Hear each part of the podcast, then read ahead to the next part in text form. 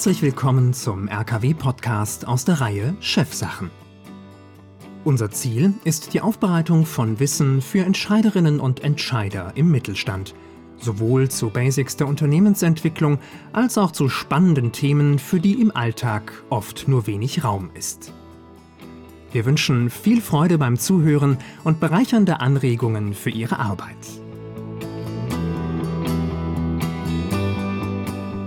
Liebe Zuhörer, liebe Zuhörerinnen, ich begrüße Sie herzlich zu unserem neuen Podcast, heute zum Thema strategisches Personalmanagement in mittelständischen Unternehmen.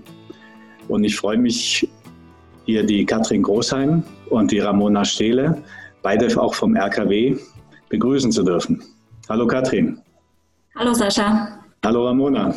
Hallo Sascha.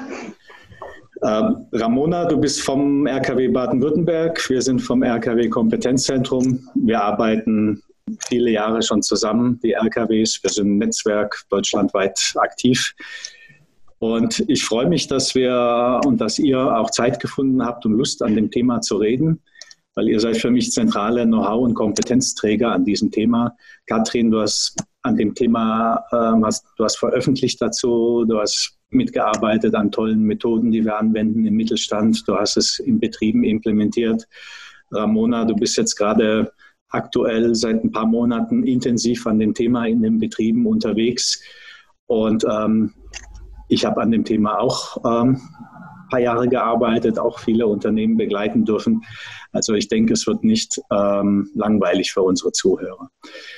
Ähm, ja, strategisches Personalmanagement irgendwie, ich weiß nicht, wie es euch geht, das, das Wort Strategie ist ja oft benutzt irgendwie und manchmal ist unklar, was ist ein, was verbirgt sich denn darunter? Strategisches Marketing, strategisches Einkaufsmanagement, strategisches Personalmanagement. Was macht denn strategisches Personalmanagement strategisch? Hat da jemand eine gute Antwort in ein, zwei Sätzen. Also Personalstrategie ist ein besonders wichtiges Thema für die Unternehmen. Ähm, oftmals wird nur auf die Geschäftsmodelle geguckt, auf die Produkte, die man an den Kunden verkauft. Aber es ist auch ganz wichtig, sein Personal strategisch aufzustellen. Denn es ist besonders wichtig, die Leute und die vor allem die richtigen Leute an den Positionen zu haben, damit das Unternehmen läuft. Da haben wir ja einige Tools und Systematiken entwickelt und erprobt, die, auf die möchte ich später nochmal eingehen. Es war ja gerade auch nochmal die Frage im Raum, was ist denn überhaupt Strategie? Ähm, und da möchte ich vielleicht auch nochmal was sagen, bevor wir uns an unsere Ideen, Erfahrungen und Lösungen rantasten. Ich finde, Strategie fängt schon im Bewusstsein an. Das heißt, ähm, bin ich im Alltag die ganze Zeit nur im operativen Klein-Klein gefangen oder nehme ich mir ab und an mal die Zeit und schaue über den Tellerrand auf das Morgen? Und wenn ich das diskutiere in den Betrieben, begegnet mir oft Offenheit dafür, aber manchmal auch eine Erfahrung. Dann wird mir gesagt, naja, Herr Hertling, ich kann die Zukunft ja gar nicht voraussagen. Was bringt es mir dann, was zu planen? Ja, so, und die Strategie schaut ja in die Zukunft. Welche Erfahrungen habt ihr da gemacht? Also es ist ähm, tatsächlich so, dass sich viele schon mal über eine Strategie Gedanken gemacht haben, aber es oftmals schwerfällt, die Strategie festzuhalten. Gerade wie du auch schon gesagt hast, mit dem zeitlichen Hintergrund, dass man sagt, wie vor allem in der heutigen Zeit, wie will ich denn jetzt schon für die nächsten Jahre planen? Aber da ist es besonders wertvoll, wenn man sich erstmal Gedanken macht, was kann ich denn heute tun, damit ich in naher Zukunft handlungsfähig bleibe und damit es meinem Unternehmen gut geht und diesen Prozess dann auch immer wieder zu wiederholen. Und diesen Ansatz, der fehlt nach meiner Erfahrung in den vielen Unternehmen. Mhm. Okay. Ja, das kann ich auch unterstützen. Ähm, ich habe so das Gefühl, dass es bei vielen, wenn es überhaupt um das Thema Strategie und ist jetzt egal, ob das dann runtergebrochen Personalstrategie oder Marketingstrategie oder wie auch immer ist, wenn es um die Strategie geht, dass viele sich damit schwer tun, sozusagen zu planen über einen längeren Zeitraum. Das kann ich auch nachvollziehen in der zunehmenden Komplexität der Welt, Stichwort VUCA und so weiter. Aber ich glaube, ein wichtiger Punkt ist, dass man sich verabschiedet davon, Planung ähm, oder strategischen Blick auf etwas gleichzusetzen mit der Sicherheit, dass es auch eintritt. Ähm, und wenn ich in die Zukunft schaue mit der Akzeptanz, dass es auch anders ausgehen kann als das, was ich mir gerade vorstelle, also in Optionen und Szenarien eher denke, dann entwickle ich etwas, was ganz wichtig ist, glaube ich, für eine Organisation und im Speziellen im Unternehmen, nämlich eine Orientierung mit der ich eben zum Beispiel Funktionsbereiche wie die Personalabteilung ähm, orientieren kann auf ein Szenario, auf das ich hinarbeite hin, was aber morgen auch schon wieder ein anderes sein kann. Also wenn man sich so ein bisschen verabschiedet äh, von naja, so einer Scheinsicherheit, die Planung vielleicht impliziert, dann ist es einfacher. Ist meine Erfahrung. Also sich, sofern dieses Bild vorhanden war, ein Stück weit zu verabschieden von Planungsprozessen, die irgendwie auf ein Jahr, zwei, drei oder sogar fünf Jahre gehen, sondern einfach kurzzyklischer sind. Ähm, du hast von Optionen und Szenarien gesprochen, die, die auch in den kurzen Zyklen reinzunehmen. Es könnte ein bisschen nach links gehen, könnte aber noch weiter nach links gehen, es könnte aber auch nach rechts gehen und auf diese verschiedenen Szenarien sich schon mal zumindest eine erste Antwort zu überlegen. Ja, und sich davon zu verabschieden, dass es ähm, sicher so eintritt. Also von dieser Sicherheit, die ja so ein Plan, ähm, die da so mitschwingt, wenn man so einen Plan macht. Ja? Okay. Ich frage frag jetzt mal, warum plane ich dann, wenn ich mich von dieser Sicherheit verabschiede? Weil ich mir eine Orientierung damit entwickle und den anderen auch. Und wenn ich sozusagen damit bei dem ganzen Zeit schon mitlaufen lasse, dass es auch anders gehen kann, ja, ja, dann laufen die ganze Zeit ja auch die Alternativen mit und die Preise und Nutzen von dem Weg, den ich da eben nun gerade vorhabe einzuschlagen. Also die anderen sind dann mit im Spiel, weißt du?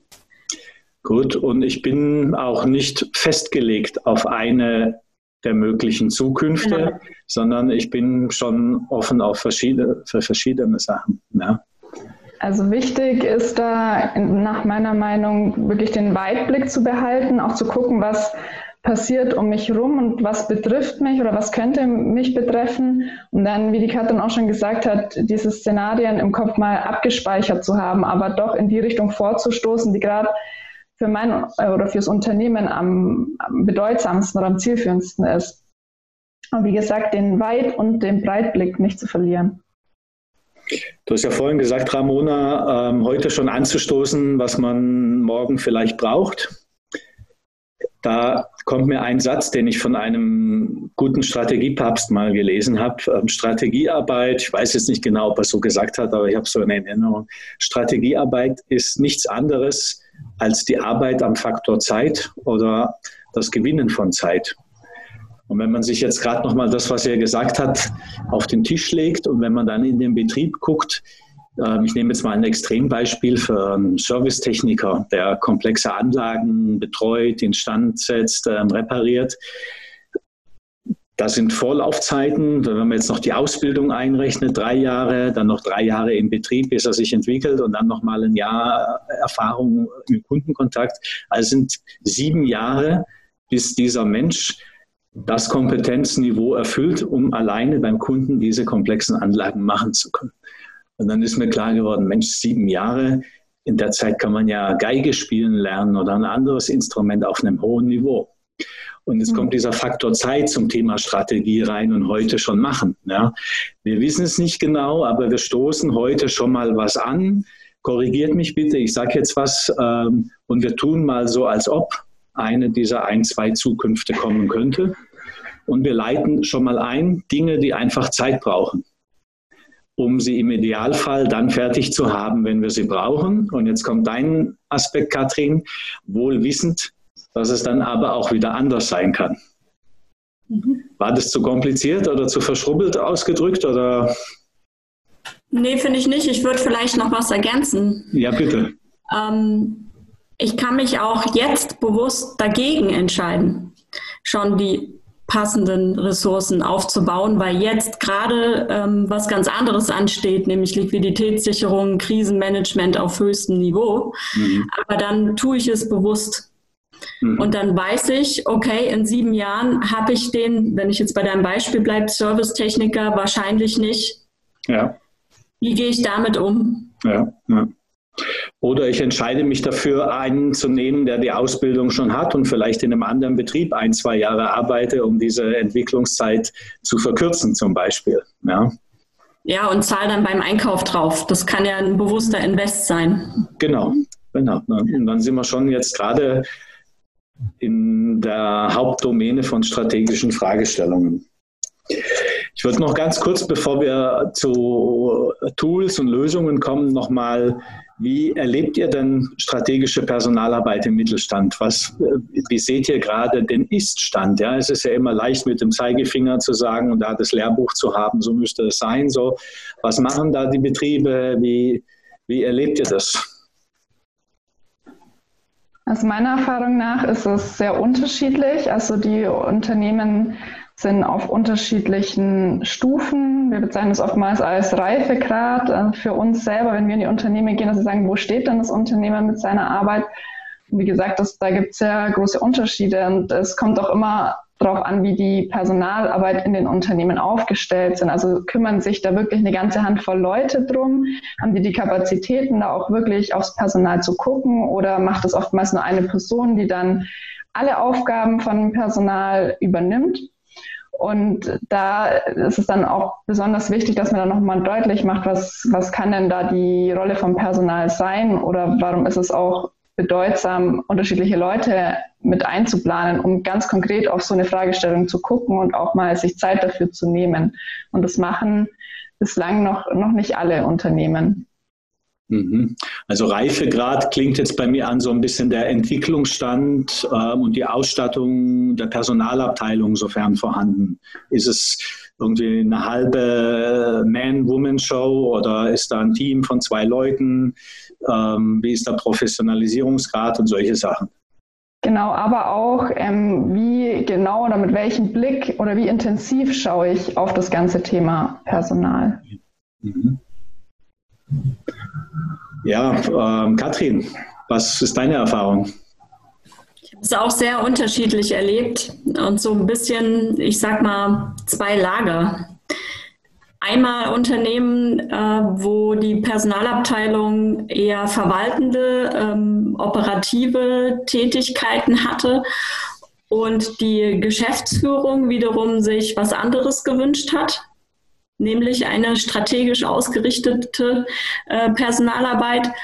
Oder umgekehrt den Fall, dass sozusagen der Führungskreis im Unternehmen äh, die Personalabteilung eher so ähm, ich sag mal, nachrangig äh, behandelt und einbezogen hat, wo sich äh, wiederum die Personalverantwortlichen sehr gewünscht hätten um ihren Job, in dem sie meistens ähm, auch mit sehr viel Leidenschaft äh, dabei waren und sind, ähm, äh, gut machen zu können, da stärker angebunden zu sein. Ich habe da so äh, immer eher ein, ein Lager ähm, erlebt, eins von beiden, wenig dazwischen.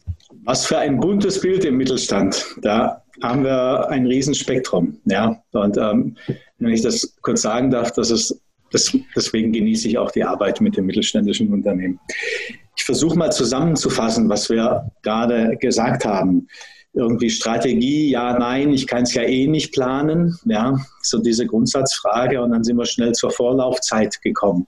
Dinge brauchen Entwicklungszeit, will ich, will ich die Kultur ändern, will ich meine Arbeitgeberattraktivität steigern, brauche ich Spezialkräfte mit langen Vorlaufzeiten? Und all diese Dinge muss ich irgendwo ein bisschen auf dem Schirm haben. Und das ist ein wichtiger Grund für einen strategischen Blick und eine strategische Ausrichtung der Personalarbeit. Wir haben aber auch gehört durch die Corona-Krise und schon davor, dass langfristige Planungen kann man eigentlich passé sind. Wir müssen kurzzyklischer gucken, in Optionen und Szenarien denken. Und warum das Ganze? Wir brauchen das weiß jeder, der irgendwas zu verantworten hat, wo es um Ergebnisse geht, die richtigen Leute zur richtigen Zeit am richtigen Ort. Ohne die geht es nicht. Da sind die besten Pläne, die man hat, ähm, kaum das Papier wert. Ja. Ja, jetzt stelle ich einfach mal so die Frage, wie macht man das denn im Unternehmen? Natürlich haben wir da ein paar Ideen, aber da würde ich gerne mal kurz mit euch in den Austausch kommen. Was ist wichtig? Wie geht man da vor? Ja, und was ist zu tun?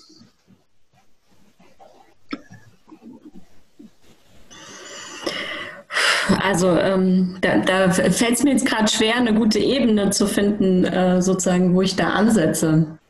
Wir haben ja im RKW eine Methode dafür entwickelt und äh, ich mag jetzt gar nicht so sehr da sozusagen ins Detail gehen. Ich weiß nicht, wie spannend das für die Zuhörer dann ist.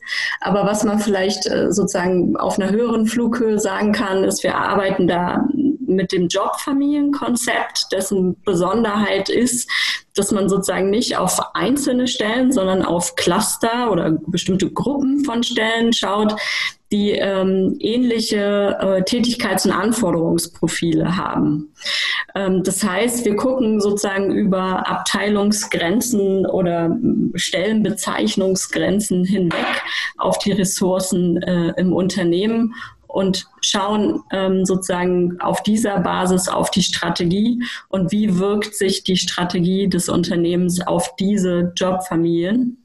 Äh, und äh, auf die aus. Mhm. In, also in Bezug auf, wie wichtig sind die, um diese Ziele zu erreichen, die man sich da gesetzt hat. Aber auch, wie stark sind die davon betroffen, von bestimmten Veränderungen, die man plant. Ja, ich sage immer das, was du beschreibst. Ähm, jetzt lassen Sie uns mal das Personal sortieren. Mhm. Und, und priorisieren. Priorisieren, ja. Und immer, und das ist mir wichtig, im Hinblick auf das Erreichen der strategischen Ziele, weil jeder, der im Betrieb angestellt ist, hat seinen Wert, ja, vom, von der Empfangsdame bis zum Chef. Alle haben ihre Bedeutung, aber wenn man strategisch arbeitet und strategisch guckt, löst man sich ein Stück weit davon und, und guckt eben auf diese Priorisierungen, die du gerade gesagt hast.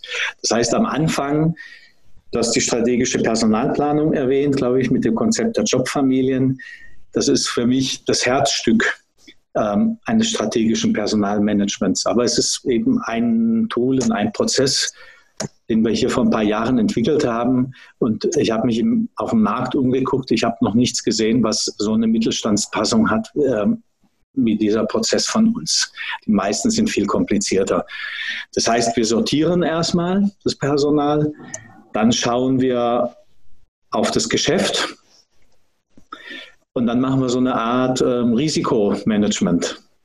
Ihr habt jetzt noch mal ein paar Dinge neu entwickelt, habe ich gehört. Da bin ich noch nicht so im Boot. Da würde ich euch gleich einladen, vielleicht noch mal ein, zwei Sätze zu sagen. Auf dem Stand, wo ich noch bin, also wir sortieren, wir priorisieren, wir schauen das Geschäft an und da ist das Scharnier von, von Personalarbeit auch zu Geschäft, zu Geschäft. Und dann schauen wir Risiken an. Altersrisiko, den Jobfamilien. Also wir haben wahnsinnige Expansionspläne und sehen gerade irgendwo, wir haben einen Durchschnitt von 53, 55 Jahren. Ähm,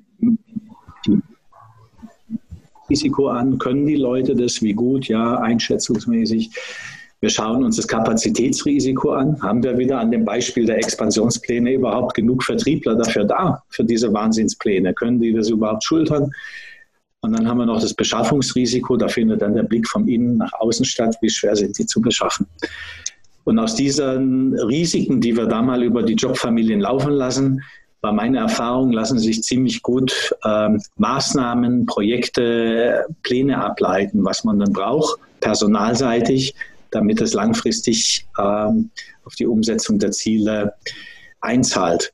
Jetzt habt ihr aber von ein, zwei Neuentwicklungen gesprochen. Ähm, könnt ihr dazu noch was sagen? Ramona, Katrin?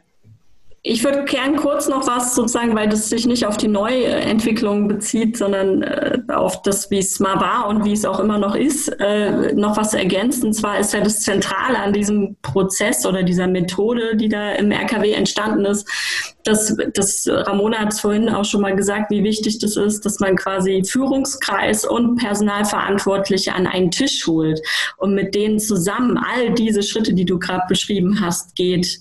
Und das ist sozusagen ähm, so ein ganz ähm, zentraler Hebel in dem Ganzen, egal ja, welchen Schritt man jetzt vielleicht in Zukunft weglässt oder nicht, dass die gemeinsam am Tisch sitzen und gemeinsam von der Strategie aufs Personal und quasi zurückgucken und daraus Schlüsse ziehen.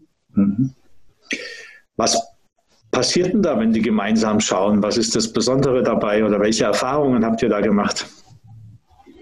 Also es gibt ganz unterschiedliche Blickwinkel auf die Situation, ob das jetzt die Geschäftsführung ist, ob das Führungskräfte sind oder wirklich auch die Personaler, die in der Personalabteilung arbeiten.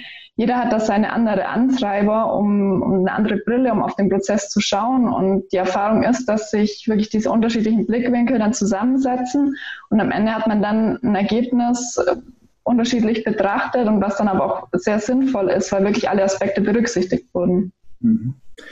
Ja, das ist ganz wichtig. Ich habe manchmal noch das Kommentar gehört, endlich haben wir das Gefühl, dass die Personalfragen was mit unserem Geschäft zu tun haben. Kam dann zum Beispiel so ein Kommentar von den Abteilungsleitern vom Geschäft. Ja. Und ich hatte manchmal den Eindruck, sowas hat in der Vergangenheit noch nie stattgefunden. Und da war dann große Dankbarkeit auch da, dass man sowas mal gemeinsam bespricht, so wie du sagst, Ramona, mit, dieser, mit diesem mit diesem vielfältigen Blick aus den verschiedenen Abteilungen. Katrin, ähm, du wolltest noch was sagen? Ja, mir ist auch häufig begegnet, das klingt jetzt irgendwie so banal, aber das war einfach oft so, dass ähm, die Personalverantwortlichen total froh waren, ähm, endlich mal sozusagen dezidiert was über die Strategie zu erfahren und über die möglichen Auswirkungen auf ihren Wirkungsbereich. Also äh, das ist jetzt erstmal irgendwie, leuchtet ja jedem ein, dass das irgendwie sinnvoll ist, aber in der Praxis geht es halt irgendwie dann doch offensichtlich ähm, flöten und ich mir ging das auch so wie, wie dir, dass es häufig so war, dass sie das erste Mal eigentlich gemeinsam an einem Tisch saßen und sich sozusagen auch von den Kulturen und von der Sprache ähm, und so weiter annähern. Das war oft eigentlich der wichtigste Schritt von, von allem. Das leitet schon mal auch über für mich zu dem Thema Umsetzung. Weil wenn man die Sachen später umsetzen soll und will, hat es eine völlig andere Qualität, als wenn das gemeinsam im Führungsteam mit dem Einkaufsleiter, mit dem Vertriebsleiter oder je nachdem, wie, der Betrieb organisiert ist, besprochen und ähm, ausbaldowert wurde, als wenn die Personalleiterin, der Personalleiter das alleine gemacht haben. Ja, also es ist schon und die Bereitschaft, die Dinge mitzutragen später. Wir wissen, das eine ist ein Plan machen und einen tollen Workshop und das andere ist dann eben, was passiert, wenn der Workshop zu Ende ist. Auch da zahlt es auf, auf die Wahrscheinlichkeit einer guten Umsetzung ein. Ja.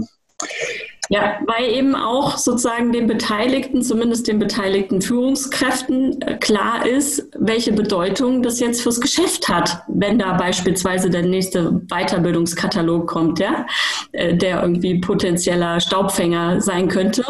Wenn allen klar ist, was für eine Bedeutung das hat, um die Ziele zu erreichen, dann ist da natürlich auch eine ganz andere Energie dahinter. Also ich gucke nochmal auf unseren Titel Strategisches Personalmanagement im Mittelstand.